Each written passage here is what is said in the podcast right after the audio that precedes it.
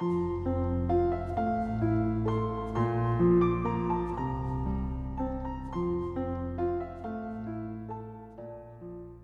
位听友，大家好，我是明哲。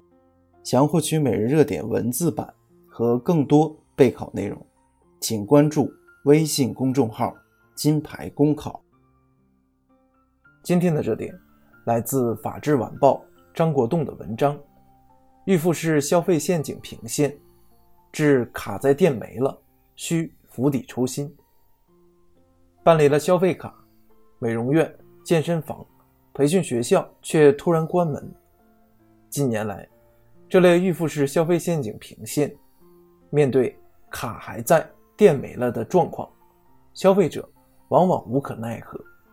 据《经济参考报》报道，近日，深圳市消费者协会将预付式消费领域失信企业信息公开推送至征信机构，引起社会广泛关注。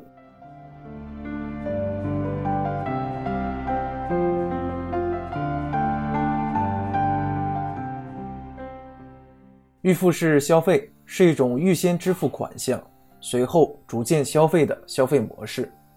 随着信用消费的出现和电子消费等方式的便捷化，预付式消费逐渐增多，已逐渐成为了服务行业的主流消费形式。但目前也一直是消费投诉的热点。将预付式消费领域失信企业信息公开推送至征信机构，深圳此举。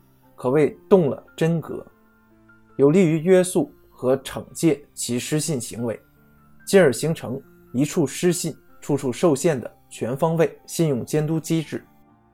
但能否抑制由来已久的预付式消费陷阱，根治卡还在、店没了的状况，恐怕还是个问号。以互信为基础的商业模式，最大的隐患就是商家失信。要有效根治卡还在、店没了等乱象，需釜底抽薪。一是设立预付式消费资质门槛，凡你推行预付式消费的商家，一律要到工商、公安等部门备案登记，方能取得预付式消费资格。同时明确，只有取得预付式消费资质的经营者，才能推行预付式消费服务，否则一律视为。非法行为进行查究。二是对预付式消费资金实行监管。